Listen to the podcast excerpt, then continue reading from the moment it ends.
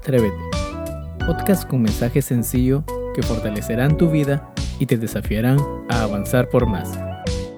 Atrévete.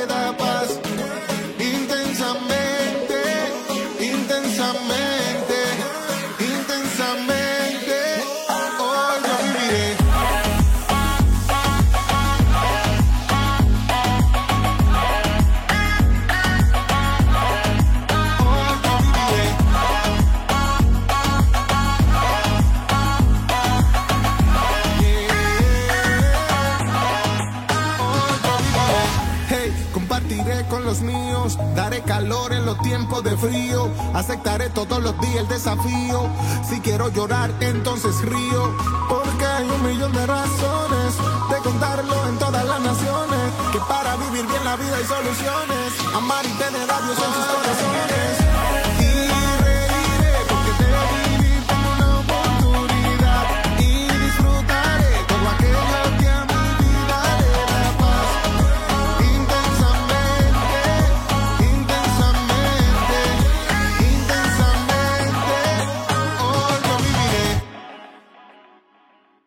Una vez más Atrévete, es un gusto podernos encontrar en este nuevo podcast y el tema de hoy tiene que ver eh, mucho con lo que nosotros pensamos acerca del Señor.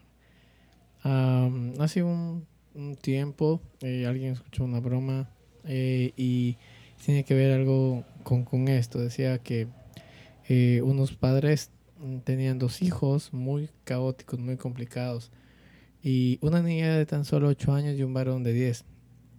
Y eh, surgió que los padres tenían un gran problema controlando y, y lo habían resuelto eh, básicamente pensar en ir a buscar ayuda.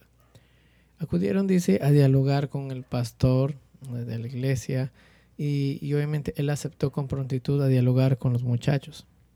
Realizaron una reunión y los padres llevaron consigo al mayor y bueno, lo trajeron donde estaba el pastor.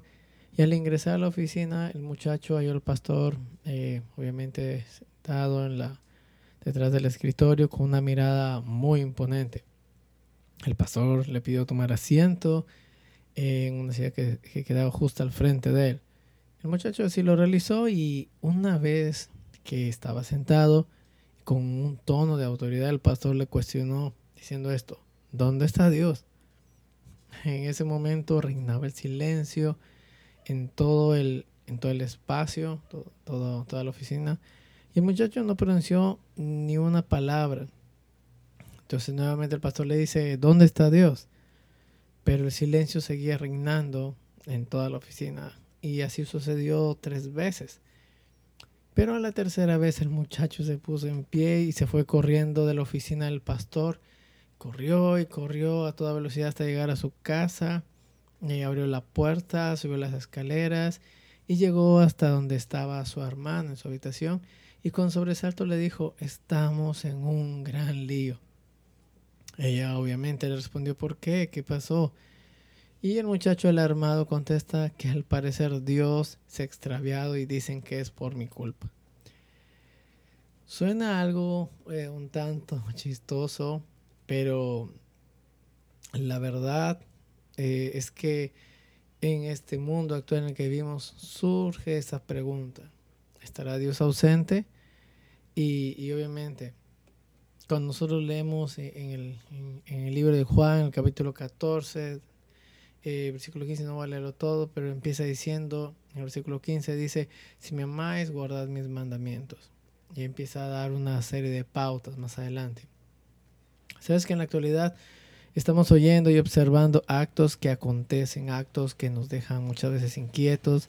Estamos observando uh, muchos sucesos que a veces usurpan nuestro gusto o nuestro aliento. ¿sí? A veces vemos en, las noticias eh, imágenes o rasgos que nos dan dolor y como les comentaba, eh, son cosas que obviamente nos... A las personas que tal vez no conocen de, Cristo o inclusive a veces creyentes, surge la pregunta, ¿qué está pasando? ¿Será que Dios está mirando todo esto? Las personas en el mundo mm, paran diciendo y haciendo comentarios como si Dios existiera, pues no sucedieran estas cosas que eh, Dios deja, ¿por qué Dios deja que suceda estas cosas con una manera tan, eh, tan inclemente, verdad? Y bueno, te puedo comentar de que eh, esto todo ocurre básicamente, no es algo que Dios no está, no es así, sino básicamente es que Dios sí está, ¿sí? Eh, cuando hablamos de, esto es que Dios jamás obviamente va a dejar desamparado a uno de sus hijos. Pero es esto verdad, estamos abandonados, estamos solos luchando en contra de las adversidades sin la mínima esperanza para vencer. Pues la respuesta es un, un rotundo no.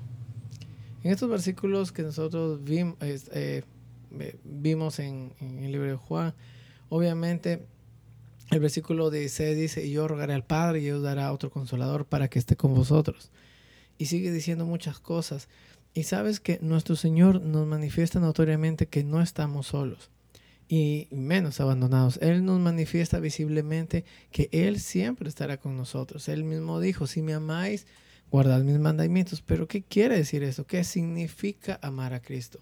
Tal vez tú tienes tu idea de lo que es amar a Cristo. Cuando se conversa del amor, se está dialogando del sentimiento más sólido que el ser humano puede tener y experimentar.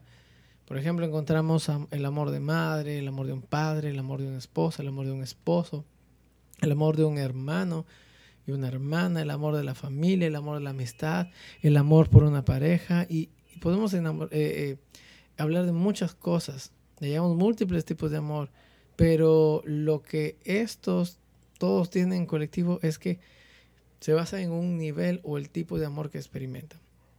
¿Qué, de, qué, qué deseo decir con esto básicamente?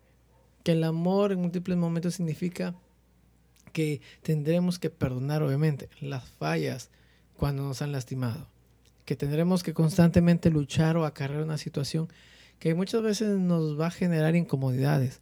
El amor puro es algo que gana toda oposición es algo que no puede ser parado por ningún suceso o acto. Y amar a Cristo significa estar preparados para ofrecer, ofrecerse en todo momento. Amar a Cristo significa que estamos disponibles para ser usados y estamos disponibles a que suceda lo que tenga que suceder. El amar a Cristo significa que él eh, eh, significa el jamás vacilar su poder su majestad y su gloria. Juan 3:16 dice, eh, obviamente es un texto muy conocido cuando menciona porque de tal manera amó Dios al mundo que ha dado su Hijo unigénito para que todo aquel que en él crea no se pierda, mas tenga vida eterna. ¿Sabes que el amor de Dios percibió lo que por nosotros fue eh, básicamente el, incentivo al Padre a mandarnos la salvación por eh, intermedio de la sangre de su único Hijo? Y este es el mismo amor. Fue el que incentivó a que Él nos mandara al Espíritu Santo para que jamás estuviéramos solitarios. La palabra lo comenta muy bien. Él dijo, no os dejaré huérfanos. El Señor aquí nos habla y, básicamente nos, dice que Él, eh, es el que, eh, Él menciona, el que tiene mis, mis mandamientos y los guarda, este es el que me ama. Y el que me ama será amado por mi Padre, yo le amaré y me manifestaré a Él. ¿Sí? Podemos asegurar con confianza eh, cada uno de nosotros y hacernos la pregunta, ¿amamos al Señor eh, vamos a poner como un ejemplo, si yo te digo, tú puedes amar al señor eh, Pablo que vive en, Estados Unidos, ¿puedes, ¿puedes decir eso? Primero todos estarán preguntando quién rayos es, el señor Pablo que vive en Estados Unidos. Y sabes que esta es la posición que quería que tú puedas entender. Cada uno, cada uno de nosotros necesitamos eh, básicamente para amar a alguien, primeramente tenemos que conocerle, porque si no, no podemos amar a nadie. Así que es lo mismo que pasa con Cristo.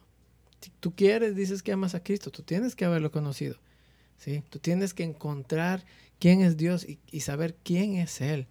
Si no estamos hallando más de Él, si no estamos logrando conocerle más y más, pues entonces jamás tendremos esa aproximación verdadera con Él. Jamás nos aproximaremos a amarle y obviamente no lo vas a conocer. Eh, no es bastante, te voy a decir algo, no es bastante con conocer la palabra. Si nos disponemos a amar a Cristo, tenemos que realizar más que esto.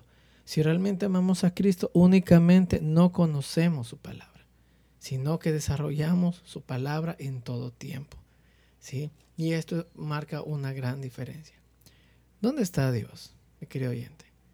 Dios está ahí a tu lado en cada momento, como lo dice el Señor en Mateo 18, 19, cuando dice, y hasta el versículo 20, cuando dice, otra vez os digo que si dos de vosotros se pusieran de acuerdo en la tierra acerca de cualquier cosa que pidieren, les será hecho por mi Padre que está en los cielos. Y el versículo 20 dice, porque donde están dos o tres congregados en mi nombre, ahí estoy yo en medio de ellos.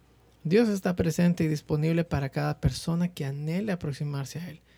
¿Sabes, mi querido oyente, que Dios está aquí, presente, para oír tus súplicas, para oír tu oración, para perdonar tus adversidades, para reparar tu vida, para aumentar tu fuerza? Pero hay un parámetro que debes de cumplir si realmente anhelas que siempre Él esté presente, pues tienes que amarle y cuidar sus mandamientos. ¿Dónde está Dios? Él está aquí. Está muy en lo muy profundo de tu corazón. Él, Él es todo lo que tú eres y serás. Pero en este momento yo te dejo una pregunta para que tú medites y lo reflexiones. Entonces, si ahora sabes eh, eh, dónde está Dios y que Él no está ausente, la siguiente pregunta es, ¿dónde se encuentra Dios en tu vida? Tienes que tener presente en cada momento sus palabras. El que tiene mis mandamientos y los guarda, este es el que me ama. El que me ama será amado por mi Padre, y yo le amaré y me manifestaré a él. Piensa esto, mi querido oyente, y descubre cada día más quién es Dios para tu vida. Tengo un excelente fin de semana. Que Dios te bendiga. Te animamos a compartir el mensaje y a seguirnos en Spotify, Instagram y YouTube. Tengo un excelente fin. Dios te bendiga.